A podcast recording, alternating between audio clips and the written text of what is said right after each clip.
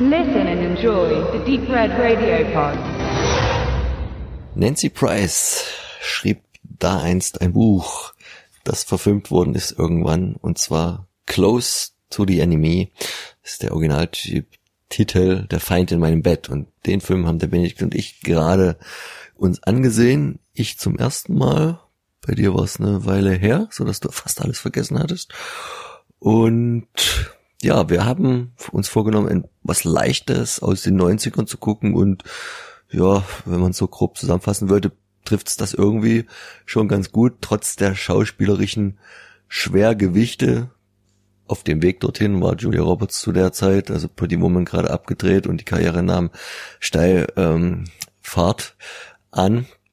Ähm, ein Film, der trotzdem relativ viel falsch macht, nicht jetzt nicht langweilig ist, dafür ist auch viel zu kurz, aber man kann sich schon eher unfreiwillig äh, an vielen Ständen, äh, Stellen darüber ähm, komödiantisch auslassen, obwohl er eigentlich eine total bierernste Thematik bietet. Worum geht's? Es geht um eine junge Frau, die den falschen Mann geheiratet hat. Und jedenfalls, ja, wie das vielleicht viel zu häufig auch ist, man fühlt sich umgarnt, man, man verliebt sich und dann nach der Hochzeit geht es sofort los. Auf einmal schlägt der Mensch um in ganz andere Charakterzüge. Und in dem Fall wird aus einem mutmaßlich liebevollen, romantischen Mann ein prügelnder, verletzender und ja, vor, vor Liebe hassender Gefährte. Und äh, Julia Roberts spielt hier die junge Laura und hat eben genau dieses Problem, und entschließt sich irgendwann, dass sie das nicht mehr aushalten kann und entflieht ihrem Mann und täuscht ihren Tod vor und verlässt dann das, das Heim und ja auch den Staat. Aber das macht sie dann doch nicht sehr geschickt. Also das ist dann auch, was in dem Film ein bisschen ärgerlich ist, dass sie viele, naja, Schüsselfehler begeht, weil es hat schon den Anschein, als hätte sie das sehr gut geplant. Im Voraus Monate, vielleicht sogar Jahre äh, und dann macht sie so eine Fehler, die, äh, ja, die können in der Hast passieren, das ist kein Problem.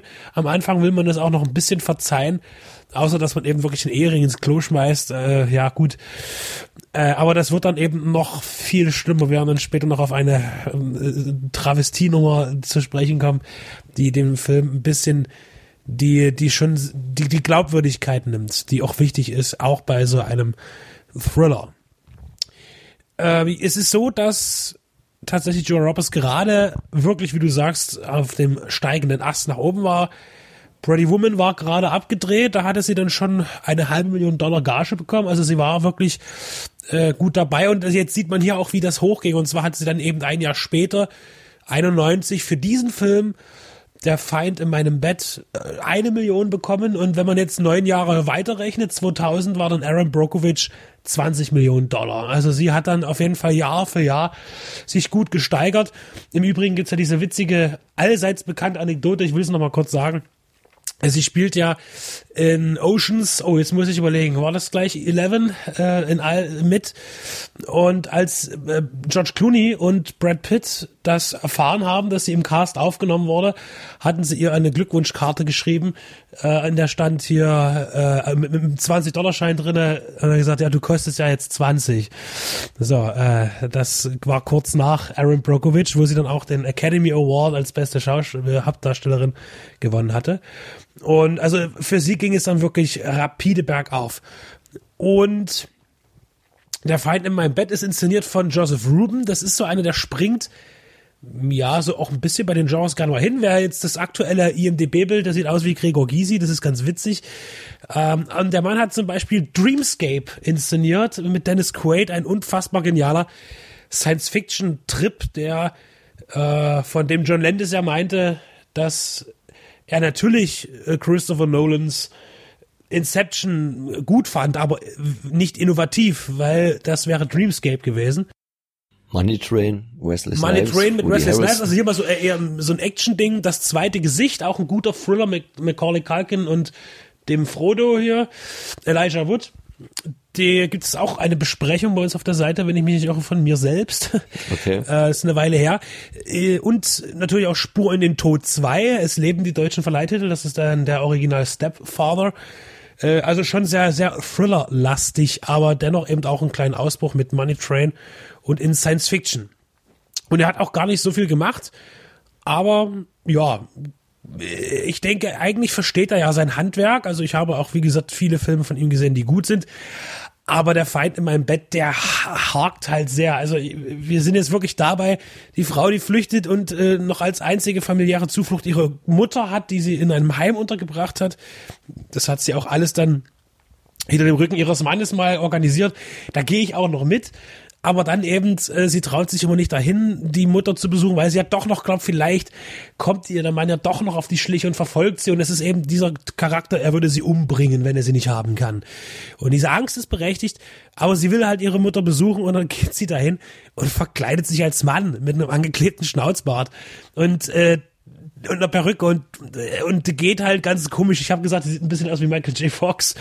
Äh, dann, äh, aber das das geht überhaupt nicht. Also wirklich nicht. Das sind Fehler, die die vor allen Dingen das ist ja nichts, was mal schnell vorbei ist. Diese Szene geht ja gefühlt zehn Minuten insgesamt, wo die da als Mann verkleidet rumhängt. Da denke ich immer gleich irgendwie an irgendwelche an Thomas Gottschalk, dass sie als Frau verkleidet. Das ist genau das gleiche Konzept und nur das erstmal tat, um tatsächlich witzig zu sein. Und hier ist es eben so, dass es aber alles wirklich wahnsinnig ernst ist. Ich kann mir aber nicht vorstellen, dass sie damals gesagt haben, ja, das ist jetzt total realistisch. So mach, so würde man das machen. Äh, Und das ist ja erst der Anfang, dann ähm, nämlich im Final, in der Final-Sequenz, die natürlich kommt, wo dann eben der alte Widersacher ihr gegenübersteht und sie sich dann eben verteidigen muss.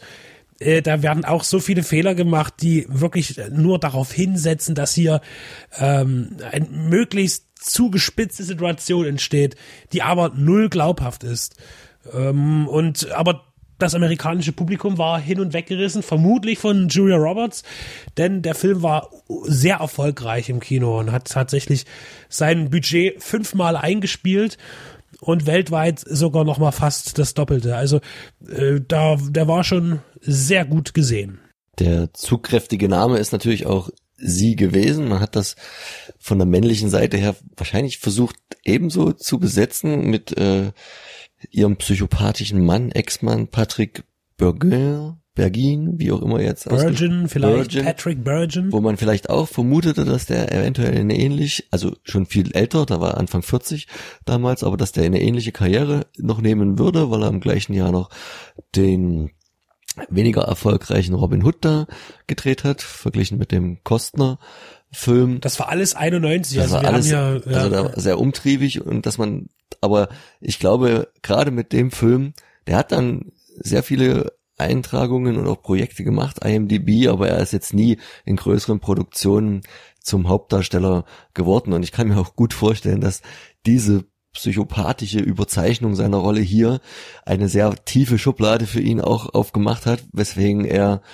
ähm, sicher dann keine keine so richtig guten Hauptrollen in großen Produktionen mehr bekommen hat. Er hat dann noch irgendwann auch nochmal einen IAA-Terroristen gespielt in die Stunde der Patrioten 92 und wenn der und, und da hast du dann gleich mal zwei so eine richtig negativen Charaktere hintereinander weg und ja, das war dann irgendwie schwierig für ihn rauszukommen. Als Robin Hood wollten die wenigsten ihn sehen, da haben alle äh, den Kevin Costner favorisiert und naja, er ist immer das, was bei dem Film so als positives Highlight rausgehoben wird, dass er eine gute schauspielerische Performance abliefert. Ich fand, dass er ja schon, also für einen Film, Das der eigentlich so ernst gemeint ist, äh, ein Tick zu, zu überzogen. Das war ja fast schon theatermäßig, dass man Fast das schon da übertreibt. Ka äh, karikaturesk eigentlich manchmal sogar. Wenn er Richtig, so ganz auch- böse dann auch sein, guckt. äh, auch sein, auch sein sehr theatralisches Ableben, was ja eher äh, eine, eine Theaterperformance entspricht. und eher einem weniger- Slasher-Film eigentlich. also, Slasher-Film, äh, aber da-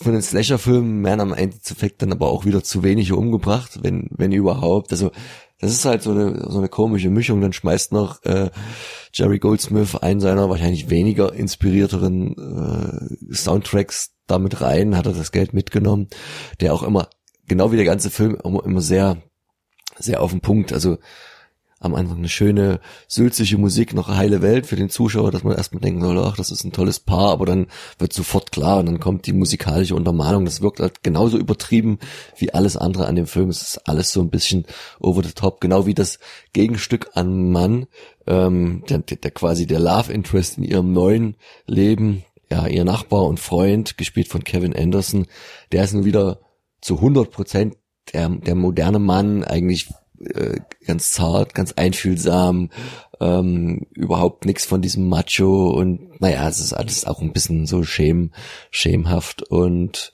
ja, Kevin Anderson eigentlich auch ein sehr interessanter Schauspieler. Äh, wir haben zufällig am gleichen Tag einen anderen Film mit ihm geguckt und besprochen. Also hört auch, auch ganz mal, anders aussieht. wo er Obwohl ganz er anders zwei Jahre aussieht. älter war, bloß genau, der Film. also hört auch mal bei unserem Die Wiege der Sonne Podcast rein.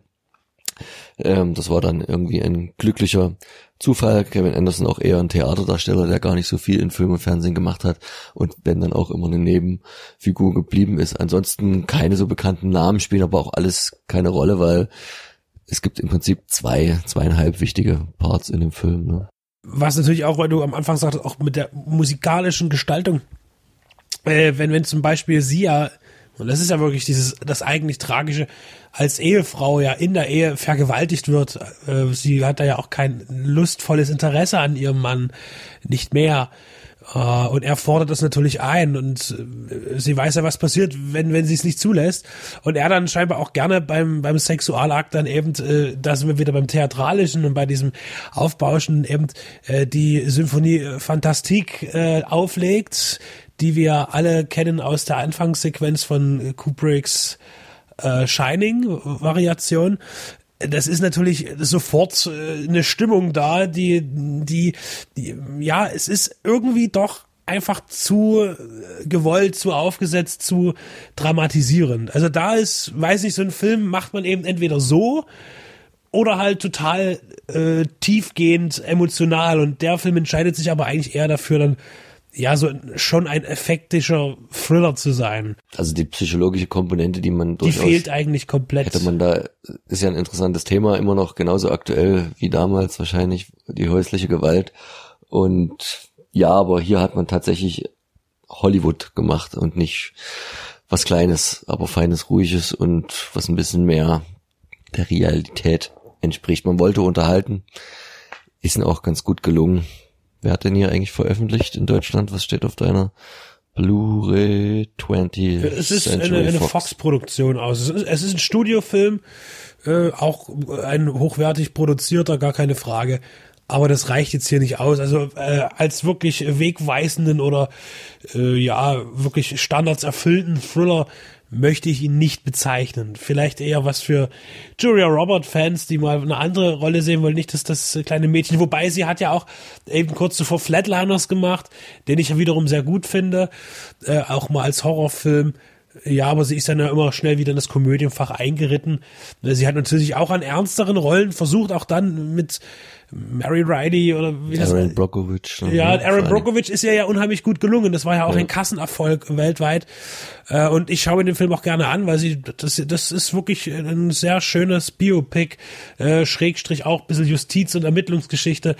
Äh, Das funktioniert gut, aber sie war ja doch eher auf die Komödien gebucht und hier am Anfang hat es aber auch noch sehr gut funktioniert. Sie will eigentlich oder wollte auch vielseitig sein, ist ihr da jetzt nicht so sonderlich gut gelungen. Sie kann gut spielen, gar keine Frage, sie sieht hübscher aus, es passt alles, aber ich denke, diese tatsächlich facettenreichere Spiel ist ja dann auch erst später in den aktuelleren Dramen wirklich glaubhaft gelungen, für mich persönlich. Geschrieben wurde ihre Rolle übrigens für Jane Fonda. Weiß gar nicht, wie gut das funktioniert hätte. Und du hast irgendwie gelesen, Kim dass Basinger war auch im Gespräch, ja, also interessante. Fahrradketten-Variationen, wie das jetzt funktioniert hätte. Kim Basinger dadurch damals ja schon ein wenig äh, länger im Business, nicht nicht ganz so auf der großen Welle, aber es wäre auch ein ganz anderer Typ Frau gewesen, hätte man sich sicher auch vorstellen können. Wäre wahrscheinlich bei der Art von Film relativ egal gewesen, so wie er erzählt worden ist. Sie ist ja schon sehr, also Julia Roberts ist eine sehr zerbrechliche Person Ja. in dem Film, die sich dann emanzipieren muss. Äh, Und, und da passt das schon ganz gut. Also bei Kim Basinger, gut, kann ich mir das auch vorstellen, aber hier ist es schon auf jeden Fall gut gewählt, gar keine Frage. Ja, also ein Film, der ja vielleicht auch wieder gar nicht so lange im Gedächtnis bleibt, dann vergisst man wieder, worum es ging und guckt sich dann nach ein paar Jahren doch mal wieder an. Aber er schafft es auf jeden Fall nicht, auf irgendein Treppchen in, in seinem Genre äh, nett anzusehen. Reicht aus dem Fernsehen mal abends, aber ja, nicht überzeugend für uns, aber immerhin mit einer attraktiven jungen Julia Roberts. Das können wir dem Film nicht absprechen.